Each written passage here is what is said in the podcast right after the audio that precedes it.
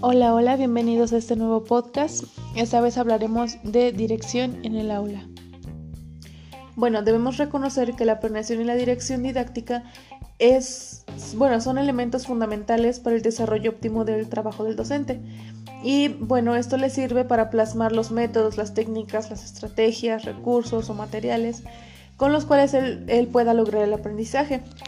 Y bueno, para mm, que se lleve una buena dirección es necesario tener un plan de clase, el cual es un documento oficial que el docente entrega a la dirección de su, institución y en este se debe determinar los contenidos curriculares que se va a abordar, eh, el tiempo en que se hará, los recursos y también si se llegó y cómo se va a medir si se llegó al aprendizaje esperado.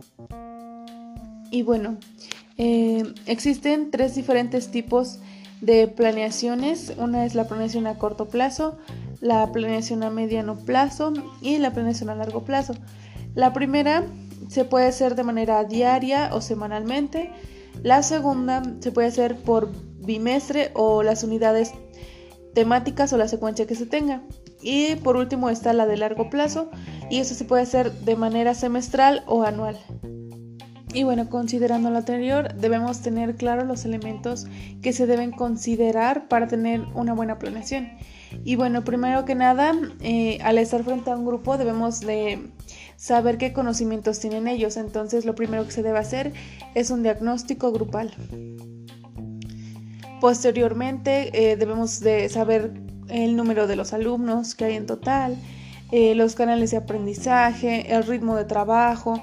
Por ejemplo, hay grupos que trabajan muy rápido que participan bien, o sea, todo así, súper fácil, ¿no?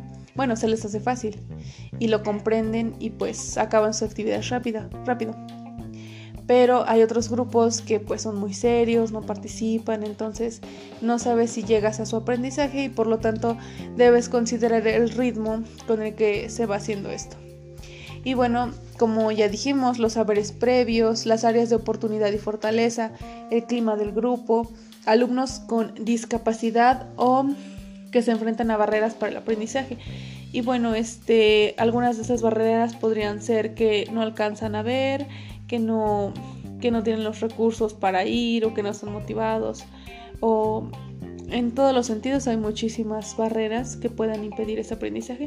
Entonces debemos de considerar estos elementos para que tengamos una buena planeación y asimismo poder, poder lograr un buen aprendizaje.